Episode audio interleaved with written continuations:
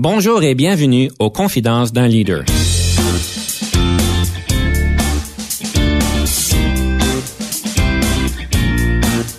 Ici Denis Lévesque, coach de cadre.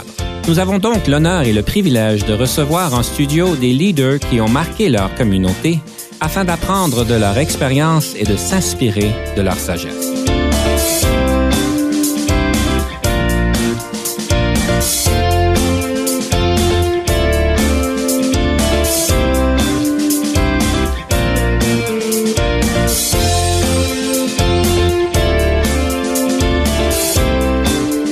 Bienvenue à l'émission. Aujourd'hui, nous avons le plaisir de recevoir en studio Madame Larissa Ladilovic, qui est la directrice de compte majeur au groupe Marcel. Bonjour Madame Ladilovic. Bonjour Denis, comment ça va? Ça va très bien et vous-même? Ça va très très bien. On a un grand plaisir de vous recevoir en studio aujourd'hui. On parle donc de leadership et aujourd'hui c'est intéressant parce qu'en fait, groupe Marcel, vous êtes euh, quand même dans une industrie qui est plus au détail, si je comprends bien. Absolument, on est dans le domaine euh, de la distribution des cosmétiques.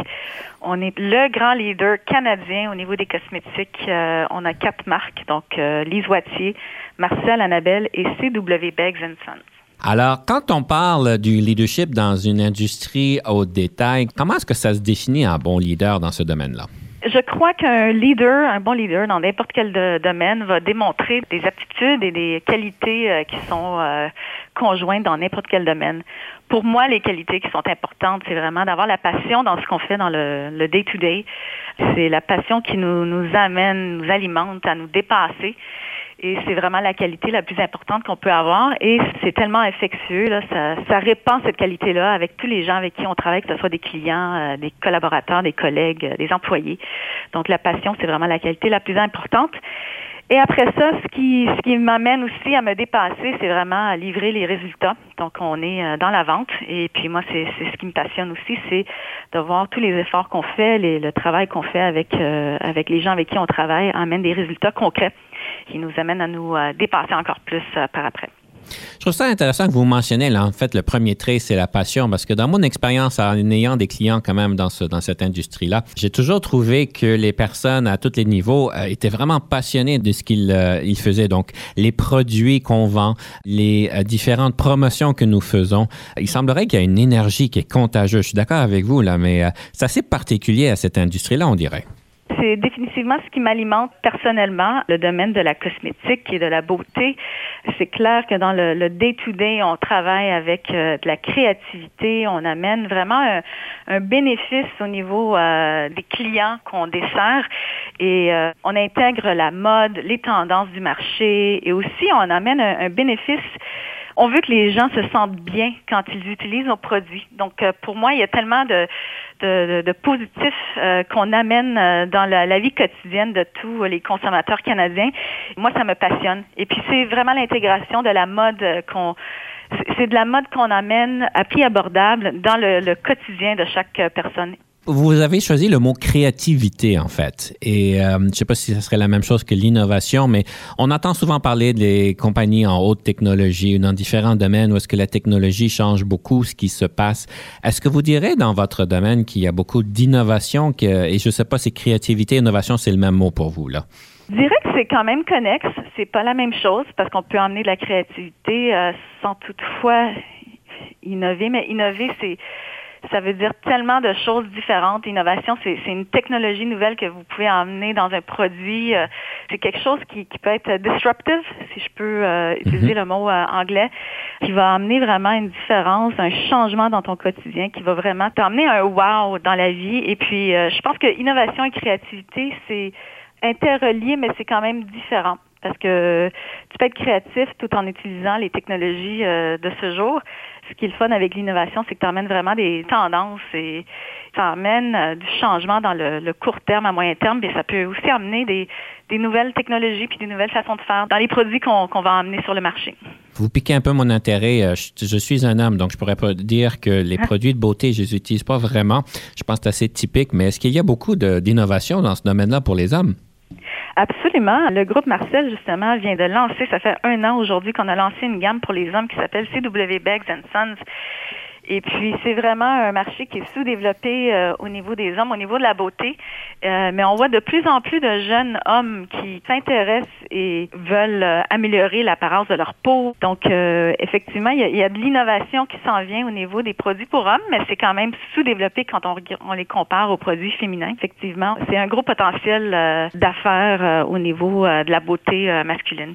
Donc, j'aurais peut-être allé voir euh, les millénaires pour qu'ils puissent me suggérer quelque chose que je pourrais utiliser. Nos études démontrent que les jeunes hommes dans la vingtaine s'intéressent de plus en plus à leur santé euh, au niveau de la peau et, sont les plus aptes à adopter des, des, produits pour euh, hydrater leur peau, protéger leur peau contre les rayons soleil. Donc, c'est vraiment une tendance qu'on voit de plus en plus sur le marché. Quand on parle de marketing, et je parle de marketing dans un bon sens, là, comment est-ce qu'on présente un produit à, la clientèle pour euh, qu'ils puissent comprendre leur valeur? Quand on fait un marketing pour les hommes et pour les femmes, est-ce qu'ils sont différents? Je crois que la différence, c'est de la façon qu'on va aller les chercher. Les hommes sont très pragmatiques. D'habitude, quand ils rentrent dans un magasin ou une succursale ou une pharmacie, ils savent déjà qu'est-ce qu'ils veulent acheter. Ils ne veulent pas perdre de temps. Donc, je pense qu'au niveau des habitudes d'achat, les hommes magasinent de façon différente que les femmes, mais ça ne veut pas du tout dire qu'ils ne sont pas intéressés. C'est juste la façon qu'on les rejoint qui va être différente. Mais on voit ça aussi entre les générations, euh, que ce soit des femmes ou des hommes. Euh, les milléniaux, on va les chercher de façon différente que les autres générations. Donc, je crois que le potentiel y est là, la, clientèle existe. C'est vraiment une, une, différente façon d'aller les chercher pour euh, les amener dans leur mode de magasinage et dans leur sélection de produits. Vous avez tellement raison. Euh, assez typique, je pense. C'est très typique et, on voit ça pas juste dans les produits de beauté, on va voir ça dans l'alimentation. Un, homme qui va magasiner dans une épicerie va magasiner différemment qu'une femme. Mais après ça, entre les hommes, tout le monde est différent. Donc, euh, il y a quand même une adaptation qui doit être faite. On ne peut pas généraliser euh, tout le monde. Par contre, il y a quand même des tendances qui démontrent que les hommes et les femmes magasinent différemment. Les générations vont magasiner différemment également. Pour faire un lien à votre rôle en tant que leader, évidemment, vous êtes une experte au niveau de comprendre votre marché, c'est très clair. Et en tant que leader, vous devez donc travailler avec différentes personnes. Est-ce que vous diriez aussi qu'il y a ce phénomène que les personnes sont, sont différentes malgré qu'il y a quand même des tendances similaires? Absolument. Moi, j'ai euh, un cheminement qui est quand même assez atypique. J'ai euh, fait ma formation en tant qu'ingénieur et donc euh, je peux vous dire que les ingénieurs, ont, encore une fois, je vais généraliser. Il faut jamais généraliser parce que moi, si on généraliserait, on me verrait de façon différente que, que dont je suis aujourd'hui.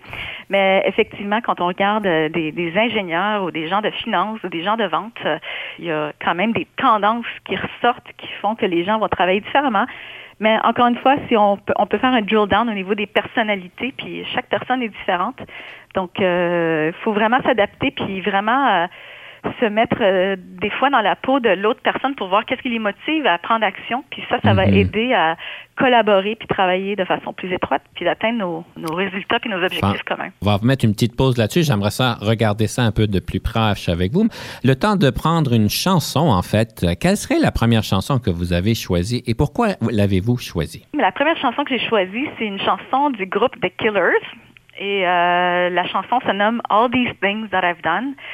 Moi, je passe beaucoup de temps dans mon auto et en fait, euh, les seuls moments où je suis vraiment seule à moi-même, où je suis pas dérangée par mon cellulaire ou par, euh, par d'autres personnes, c'est vraiment dans mon auto. Donc, c'est vraiment ma pause individuelle où, je peux refléter, puis penser, puis planifier ma journée. Et puis, euh, j'adore cette chanson-là parce que c'est vraiment une chanson de, de route. je la mets dans l'auto à, plein volume et je chante et ça me permet de me rentrer dans ma zone de, focus. Mhm. Donc, c'est la première chanson que j'ai choisie. Alors, All the Things That I Have Done et ensuite nous prenons une petite pause. I've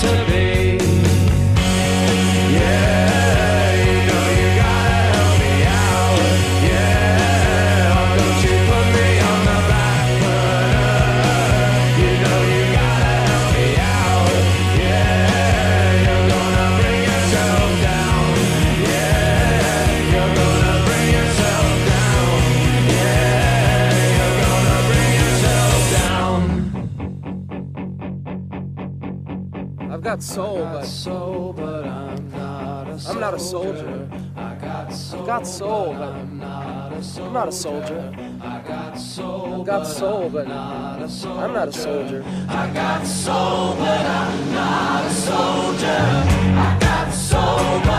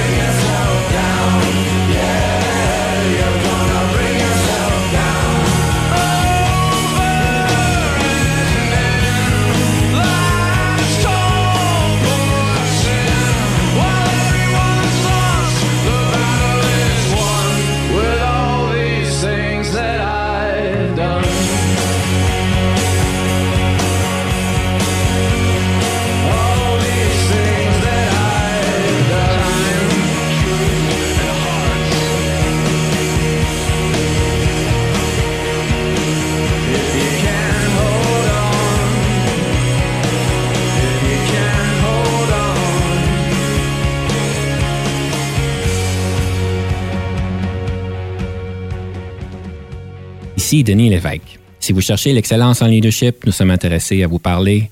Venez nous visiter à solutionoptigestion.ca.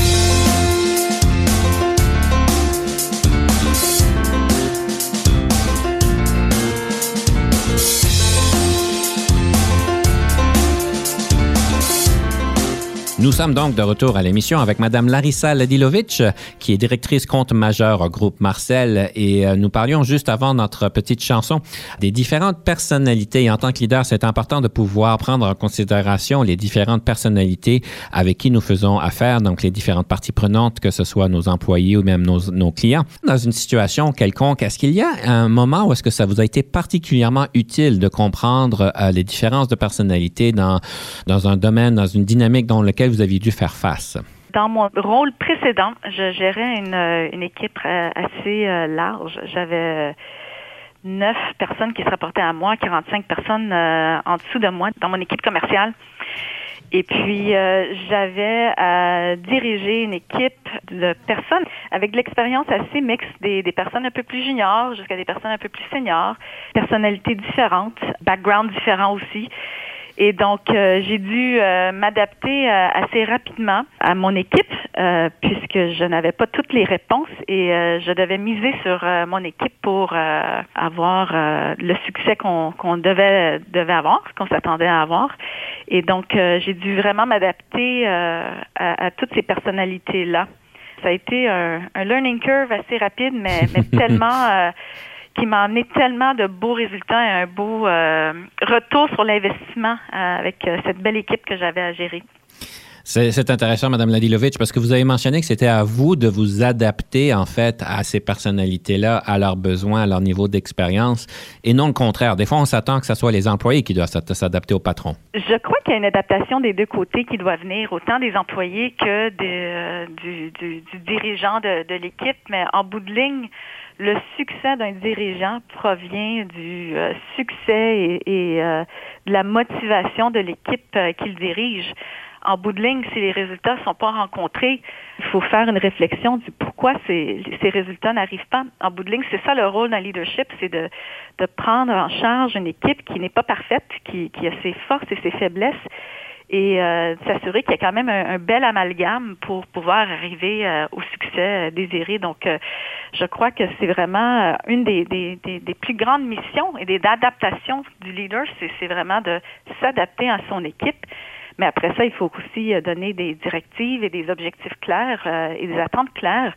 Mais, mais il faut aussi que, que, tout le monde travaille ensemble et que tout le monde puisse collaborer ensemble pour arriver au résultat désiré. Est-ce que ça a été difficile pour vous de changer de rôle d'une personne de première ligne à une, personne qui est une dirigeante et qui donc doit s'identifier d'une différente manière et évaluer sa performance non seulement par sa performance personnelle, mais aussi la performance de l'équipe? Il y a eu une, euh, période d'adaptation, c'est clair. Par contre, quand je suis arrivée à diriger euh, ma grande équipe, euh, de 45 personnes, j'avais eu la chance et l'expérience d'avoir géré des plus petites équipes. Donc, j'étais prête à assumer ce défi. Mais effectivement, euh, quand tu arrives euh, à avoir cette, grande équipe à diriger, il y a quand même une période d'adaptation. Donc euh, oui, mais je dirais que j'étais quand même dans une zone de confort et, j'ai eu beaucoup de plaisir à laisser aller mon équipe et, de leur donner des beaux mandats. Et ce que vous dites, c'est tellement vrai. Le résultat d'une équipe, il y a tellement des, des occasions où les résultats sont pas là c'est pas parce que les personnes n'ont pas les habiletés techniques pour faire leur, euh, leur mandat. La plupart du temps, lorsqu'on a des défis de résultats, c'est parce que les gens travaillent en silo, travaillent pas assez en équipe, ne communiquent pas assez. C'est, c'est quand même surprenant de voir combien de fois il y a des, euh, il y a des échecs ou il y a des, euh, des défis et c'est dû à vraiment des choses de base. C'est vraiment des mhm. fondamentaux. On communique pas assez, on partage pas assez, on partage pas assez les défis de nos propres équipes. Donc c'est vraiment des fondamentaux et c'est là le rôle du leader de d'amener les équipes ensemble, à travailler ensemble. Effectivement, il y a tout le temps des, des défis qui sont plus larges que des problèmes de communication, mais souvent, je dirais que les défis qu'on vit, c'est des défis humains. C'est qu'il faut, faut qu'on travaille un petit peu plus de façon collaboratrice, on communique un peu plus, on, mm-hmm. on partage plus nos défis, nos succès, et aussi de, de savoir reconnaître euh, nos succès et de les célébrer aussi. Ça, ça fait vraiment une grosse partie euh, dans la motivation d'une équipe, c'est de, de, les habituer à avoir des petits succès et euh, de les célébrer. Et puis ça, ça va engendrer des, des, encore des plus gros succès. Donc la reconnaissance est très, très, très importante aussi. J'aime ce que vous dites, la célébration, parce que évidemment, beaucoup de monde ne, ne célèbre pas les réalisations. Moi, j'ai tellement vu des projets qui aboutissaient euh, avec succès, mais on n'avait même pas souligné le succès du projet. Euh, quels étaient des trucs que vous utilisiez pour célébrer? Parce que souvent, le monde va dire, c'est bien beau célébrer, mais j'ai pas l'argent, moi, pour payer une pizza à tout le monde, puis de faire une sortie d'équipe. Euh, et surtout, dans certaines industries, comme au gouvernement, c'est un petit peu plus délicat. Est-ce qu'il y a des hmm. trucs particuliers que vous utilisiez pour célébrer les, les succès? C'est pas des, gros trucs que ça prend pour célébrer les succès. Je pense que dans le quotidien, c'est de reconnaître qu'il y a une bonne action qui a été faite. Euh, déjà là, ça c'est un premier pas. L'autre pas, c'est aussi de pas toujours célébrer des choses quand ils ne sont pas dit non plus. Quand il y a une opportunité de faire euh, du renforcement euh, positif ou vraiment d'aider, de, coacher les gens où il y a eu peut-être des défis où les résultats n'ont pas été là. Euh, c'est aussi de, de, les aider à identifier, ben voici pourquoi on n'a pas eu le succès. Voici le chemin à prendre peut-être la prochaine fois. Voici ce que les éléments qu'il faudrait peut-être corriger un petit peu pour la prochaine fois. Donc, mm-hmm. c'est célébrer les succès, mais aussi de réitérer euh, euh, et de les aider à identifier euh, euh, des pistes d'amélioration qui vont t'emmener à un succès. Fait que je pense que c'est une route à deux, deux, deux directions. Sens. Parfait. À deux sens, exactement. Mais l'échelle de la reconnaissance n'est pas aussi importante que le fait de le reconnaître. Et déjà, de mhm. le reconnaître, c'est, ça arrive souvent qu'on ne le fait pas assez souvent. Vous avez bien raison. Écoutez, ça va nous permettre de passer à la prochaine, au prochain segment, la démystification. Madame Ladilovitch, est-ce que vous êtes prête à démystifier un mythe sur le leadership ou sur la gestion? Je vais faire de mon mieux.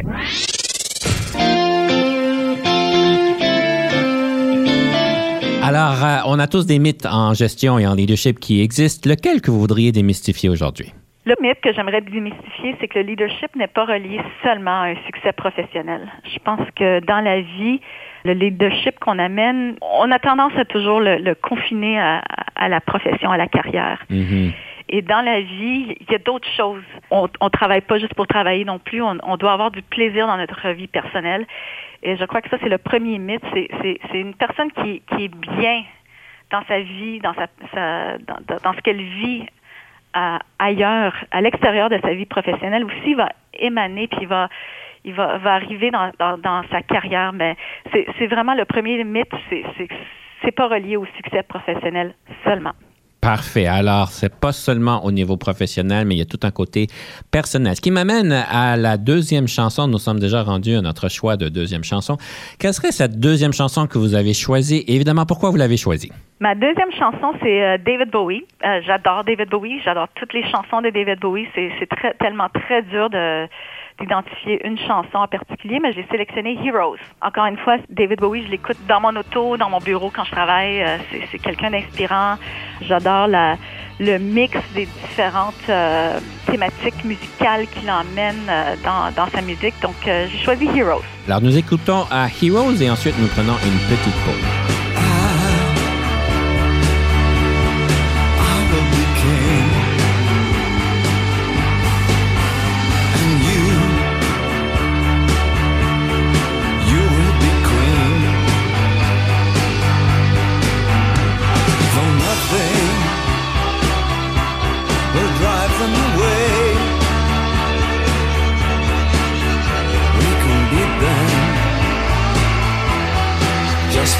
day.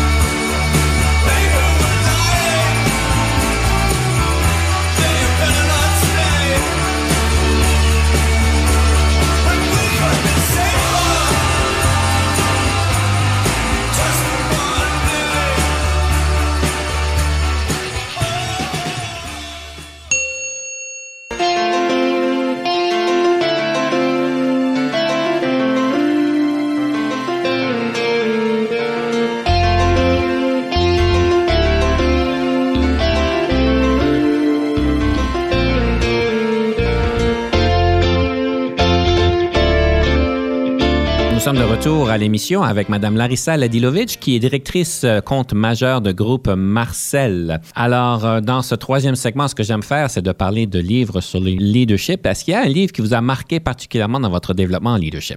Oui, en fait, j'ai lu euh, plusieurs livres sur le leadership, mais un qui m'a particulièrement interpellée, c'était le livre par Sheryl Sandberg qui s'appelle Lean In et le livre traite de, leadership au niveau des femmes leaders. Et euh, ça m'avait beaucoup interpellée, pas parce que c'était euh, une thématique féminine, mais ça m'avait interpellée parce que c'était un bon guide aux femmes, aux personnes. En fait, c'est pas juste limité aux femmes, mais qui disait que si vous vraiment vous vouliez faire partie de la conversation ou d'un leadership, ben c'était à vous vraiment d'arriver à la table et de s'assurer que vous êtes assise à la table pour faire partie de la discussion. Donc ça, c'était le, livre qui m'a le plus interpellé au niveau euh, leadership. J'ai pas lu le livre. Je suis un homme et pas une femme.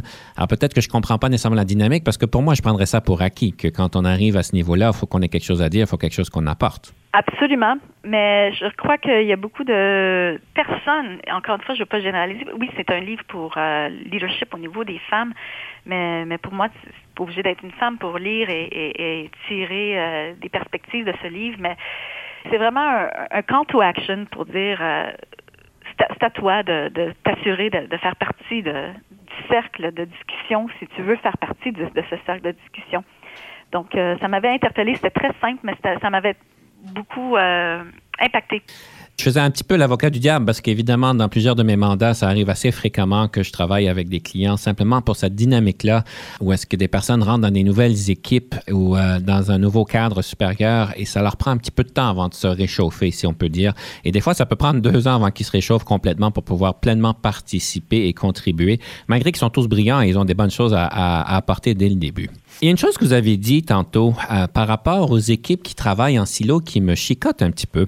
Parce qu'en fait, c'est une chose qu'on vous attribue particulièrement, que vous êtes capable de pouvoir donner ce sens commun à une équipe qui n'est pas toujours à la même place, parce que vous aviez quand même à gérer des équipes qui étaient géographiquement à différentes locations et qui rajoutent un certain défi et qui euh, augmentent ce concept de silo. Comment est-ce que vous avez arriver à créer ce sens commun d'une chose pour qu'on arrête de travailler en silo parce que c'est facile à dire, mais c'est pas facile à faire. C'est pas facile à faire et on peut euh, utiliser beaucoup de raisons pour euh, affirmer que c'est pas facile à faire effectivement. Je crois que tout le monde a besoin d'avoir un sens d'une mission commune. Alors la, première étape, c'est vraiment de communiquer euh, le pourquoi on est là. On, on travaille pour quel but ultime? Et donc, juste de, clarifier, d'identifier et, de s'assurer que les gens soient engagés envers cet objectif commun, ça les lie à un engagement. Et ça, c'est la première étape. C'est de s'assurer que l'objectif et la, vision est, claire, elle est communiquée, elle est partagée, mais elle est aussi euh, intégrée dans, dans ce que les, les, les, managers d'équipe euh, ont à faire. Donc ça, c'est la première chose, c'est euh, la communication de la vision commune. L'autre point, c'est la proximité. Même si géographiquement on peut être loin, euh, le téléphone existe, le courriel existe. On, est la génération la plus connectée et la facilement, euh, la plus facilement approchable. Donc, il n'y a pas de raison pourquoi on ne soit pas euh, en, connexion, que ce soit virtuelle ou téléphonique ou physique. Et donc, la, la proximité avec les gens, elle est très importante. Et le défi, c'est quand les, gens géographiquement sont loin, on a tendance à peut-être euh, nous éloigner de pas communiquer assez souvent. Donc la communication euh, one-on-one, elle est très importante et moi, c'est ce que je faisais beaucoup avec mon équipe, c'est que je, communiquais souvent avec eux. Euh, je les appelais. et quand il y avait une, problématique ou quelque chose de très important, ben, ben, je prenais le téléphone et c'est ce que je disais à mes gens aussi, c'est moi, j'étais tout le temps en réunion dans, dans, dans mon ancien rôle mais je leur disais, si vraiment il y a quelque chose, il y a vraiment une urgence, tu prends le téléphone, tu m'appelles et je te rappellerai. Et c'est ça que je leur disais que même si je n'étais pas très disponible durant la journée, ben je suis là quand même. Et donc, euh, de savoir qu'ils ont cette proximité à moi, et moi j'avais la proximité à mes gens, c'est très, très important. Et après ça, ben c'était très important aussi qu'on se rencontre pas souvent parce que c'était quand même dur de rassembler tout ce monde-là à, une fréquence euh, élevée.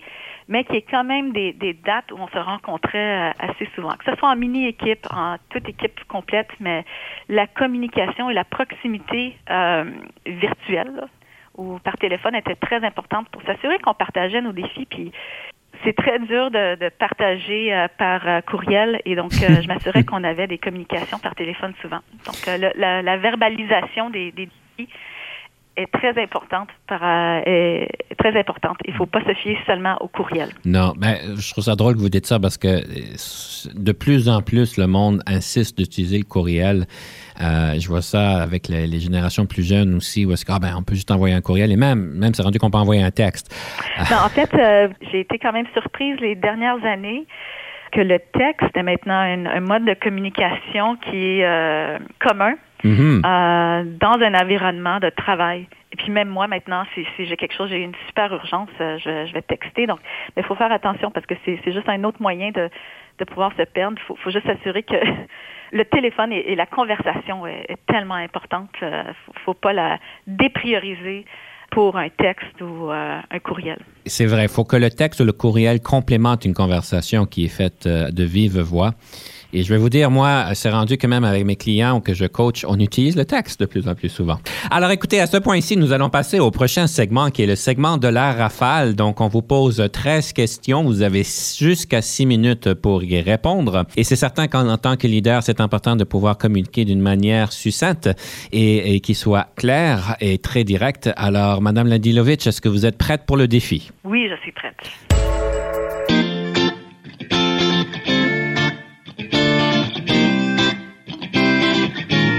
Première question. Le leadership, est-ce que c'est inné ou acquis? Les deux. Je crois que c'est inné, mais il y a des, aptitudes acquises qu'on peut mettre à profit pour euh, mettre en œuvre notre leadership. Je vous nomme cinq leaders dans l'histoire. Lequel ou laquelle préférez-vous? Que ce soit Gandhi, Jeanne d'Arc, Napoléon, Lester B. Person ou Louis Riel? Je vais dire Lester B. Pearson, parce qu'il a vraiment accompli des choses euh, au niveau du Canada qui sont très pragmatiques et qu'on utilise encore aujourd'hui. Avez-vous toujours voulu devenir un leader ou est-ce un parcours de circonstances? C'est un parcours de circonstances. La différence entre le leadership et la gestion? Il faut être les deux. Pour être un très bon dirigeant, il faut être un très bon gestionnaire et être un très bon leader. Mais c'est deux choses différentes. Être un leader sans être euh, un gestionnaire efficace tu peux être un gestionnaire très efficace sans être un leader, mais c'est deux choses différentes. Avez-vous déjà travaillé avec un coach et si oui, qu'est-ce que ceci vous a donné? Oui, j'ai travaillé avec quelques coachs dans ma carrière, euh, que ce soit en groupe ou en format individuel. Celui qui m'a récemment le plus aidé, c'était quelqu'un qui nous a fait faire un 360 assez euh, étoffé. Et euh, ceci m'a permis vraiment d'apprendre sur qu'est-ce qui motivait, euh, qui me motivait à me dépasser, euh, quelle valeur était importante pour, pour moi, quelle valeur euh, me faisait décrocher aussi de ma passion et de mes ambitions aussi. C'était pour moi quelque chose qui m'a beaucoup appris sur moi-même et que j'ai étendu aussi dans ma vie personnelle. La meilleure formation en leadership que vous avez jamais eue? C'était justement le 360 que j'ai fait. C'était pas vraiment une formation, mais c'était une formation sur moi. Mais aussi, j'avais pris part à une formation dans un autre, euh, dans un rôle précédent qui était un transformational leadership. C'était avec Marsha Martin. Puis euh, encore une fois, euh, cette formation m'a amené, c'est un peu dans le même, dans la même veine que mon livre de leadership de Lenin. Puis je vais vraiment paraphraser la, ce que Marsha Martin disait, mais c'était if you want to be part of the game, you have to get out of the stands and take a position on the field and play the game. Puis moi, ça m'avait vraiment euh, euh, amené une nouvelle perspective sur moi, ma contribution que je pouvais amener euh, au niveau des équipes, puis aussi de ma vie personnelle. Quelle marque de voiture conduisez-vous? J'ai une belle voiture de, de compagnie. Donc, j'ai un Nissan Rogue, mais si j'avais une voiture de rêve, ce serait une Jaguar. Votre passe-temps préféré? Je suis monoparentale, donc euh, je passe beaucoup de temps avec ma famille, donc euh, ça occupe beaucoup de mon temps, puis c'est mon choix aussi. J'ai deux beaux garçons euh, pour lesquels je, je, me dédie beaucoup, mais j'ai aussi appris dans la dernière année de me reconnecter avec mes amis, la musique et aussi voyager. Le nombre d'heures moyennes que vous passez au bureau? Je dirais 50, 50 heures par semaine. En tant que leader, qu'est-ce qui vous frustre au travail? C'est le manque de communication. C'est le le fait de, de des fois de pas se mettre à la place de l'autre pour comprendre pourquoi les gens agissent euh, de cette façon-là. Donc la, la, partie humaine, des fois on a tendance d'oublier qu'on travaille avec des humains et donc euh, lorsqu'on on oublie ce, ce côté-là, moi ça me crée de la frustration parce que je trouve que c'est vraiment euh, des, des, fondamentaux là que qu'on devrait Mm-hmm. Euh, avoir dans, dans notre day-to-day. Ça, ça, résoudrait beaucoup de, de, nos frustrations puis de nos euh, coquilles. D'accord. Il reste juste comme quelques secondes. Alors, en tant que leader, qu'est-ce qui vous rend heureuse? C'est euh, premièrement l'atteinte de résultats. Si on atteint nos objectifs et on les surpasse, moi, ça, ça, ça, ça m'alimente. C'est vraiment ça qui me passionne. Mais après ça, c'est comment on est arrivé au résultat. Mm-hmm. euh, si on l'a fait, puis euh, on a une super équipe qui, qui, est bien scindée, puis qui travaille très bien, ben moi je trouve que c'est tellement gratifiant de voir que non seulement on a réussi nos résultats, mais on l'a fait de la bonne façon et qu'on veut continuer de travailler ensemble pour euh, pour amener plus de résultats. Donc moi moi ça me passionne. Je vous donne quatre qualificatifs. Situez-vous par rapport à ceci créative, bagarreur, cérébrale ou envieuse bagarreur. Je suis dans la vente. J'aime ça me battre. J'aime ça négocier. J'aime ça euh, partenarier avec des clients pour, euh, pour avoir des, résultats communs. Donc, euh, bagarreur. Et je dirais créative. J'aime trouver des nouvelles façons de faire les choses et qui va me différencier et nous différencier et différencier nos produits aussi sur le marché. Si vous n'étiez pas devenu un leader, qu'auriez-vous voulu devenir? Honnêtement, je, suis heureuse où est-ce que je suis. Moi, je, ne me qualifie pas comme leader, je me qualifie comme une mère de famille qui travaille dans la vente et qui, qui est passionnée. Parfait. Alors, vous avez passé le test, Madame Ladilovitch. Sur ce, nous allons prendre une petite pause et nous revenons sous peu.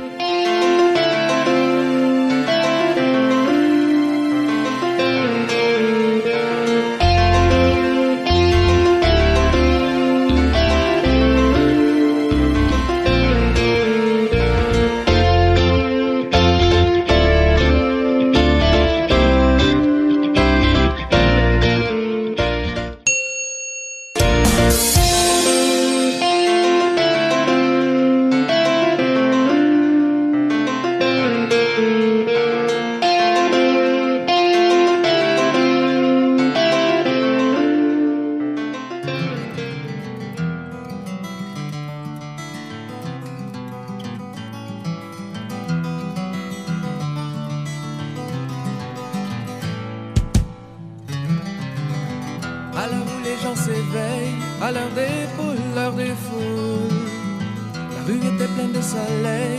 J'ai pris le train de 7h20. Descendu dans un village, sans le bois, sentait le sapin. J'entends le pique dans son arbre, me sens loin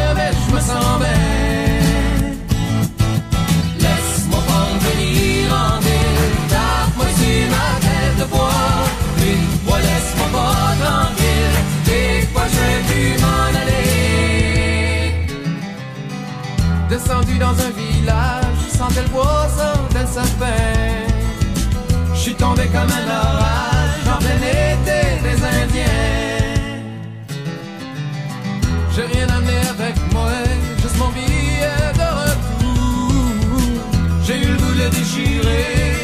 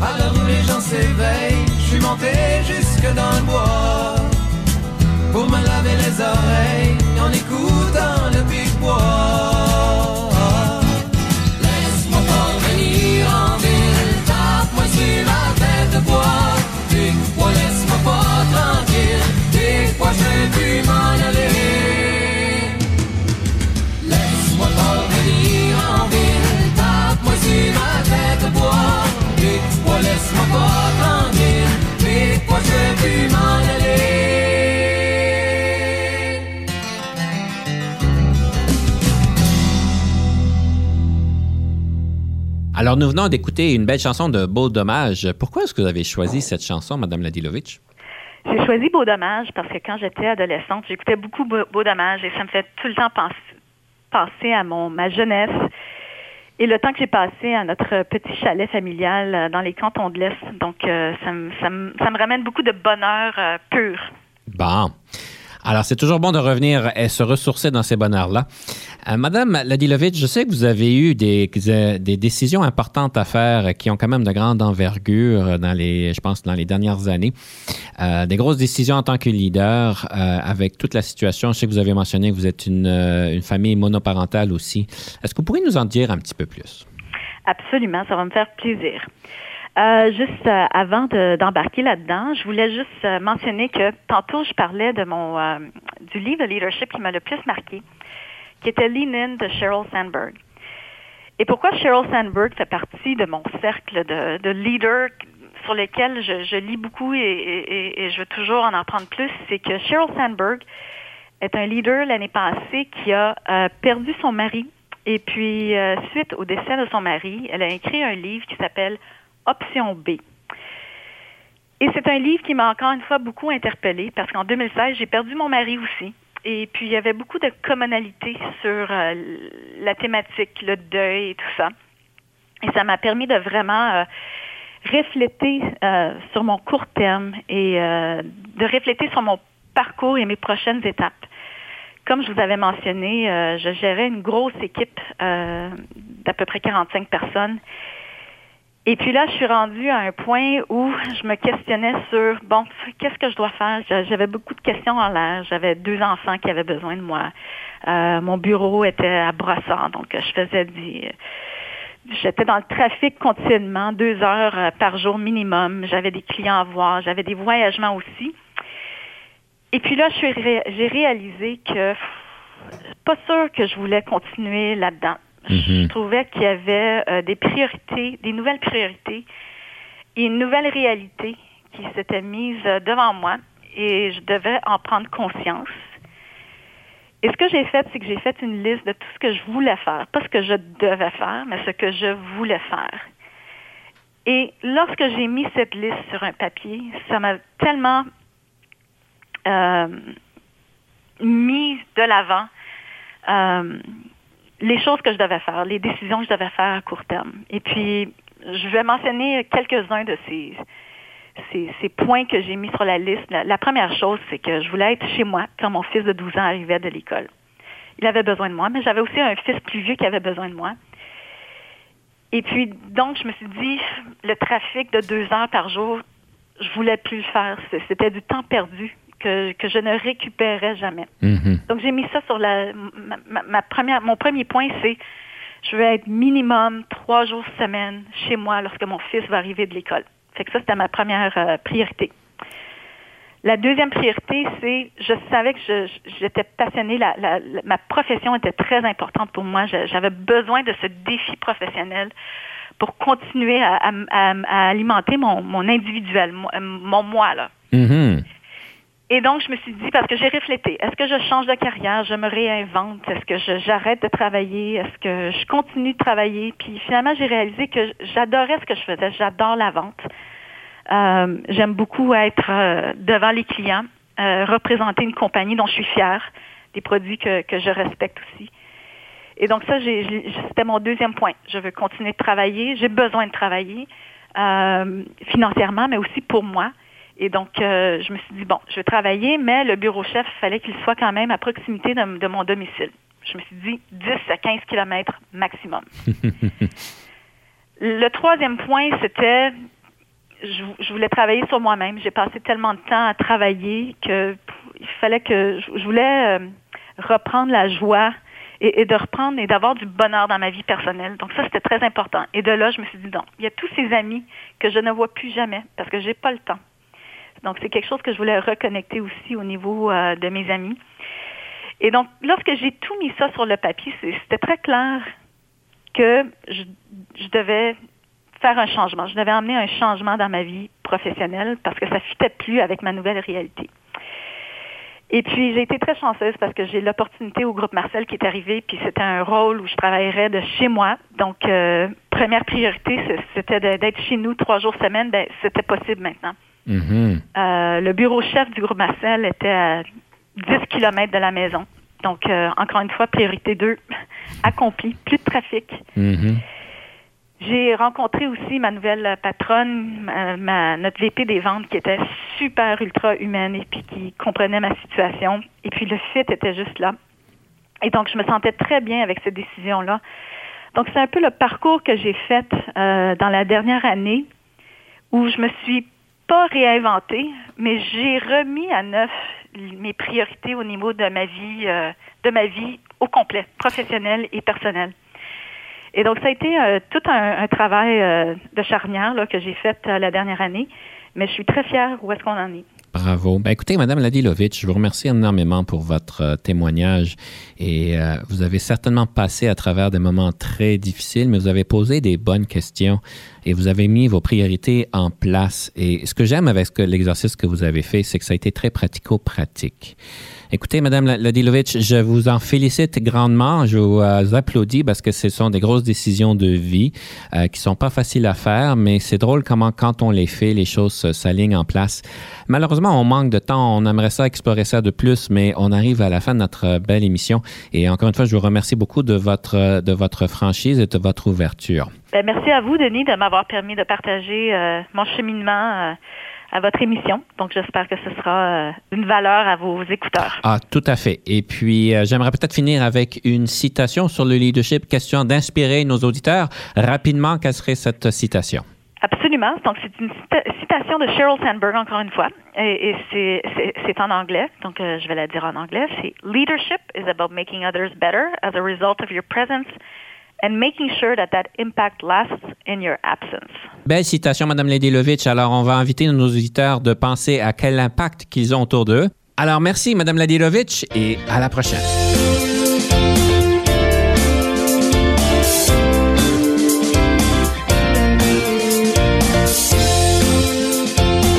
Conception, animation, entrevue et recherche, Denis Lévesque. Montage et réalisation, Jean-Paul Moreau. Confidence d'un leader est une production et une présentation d'Unique FM 94,5.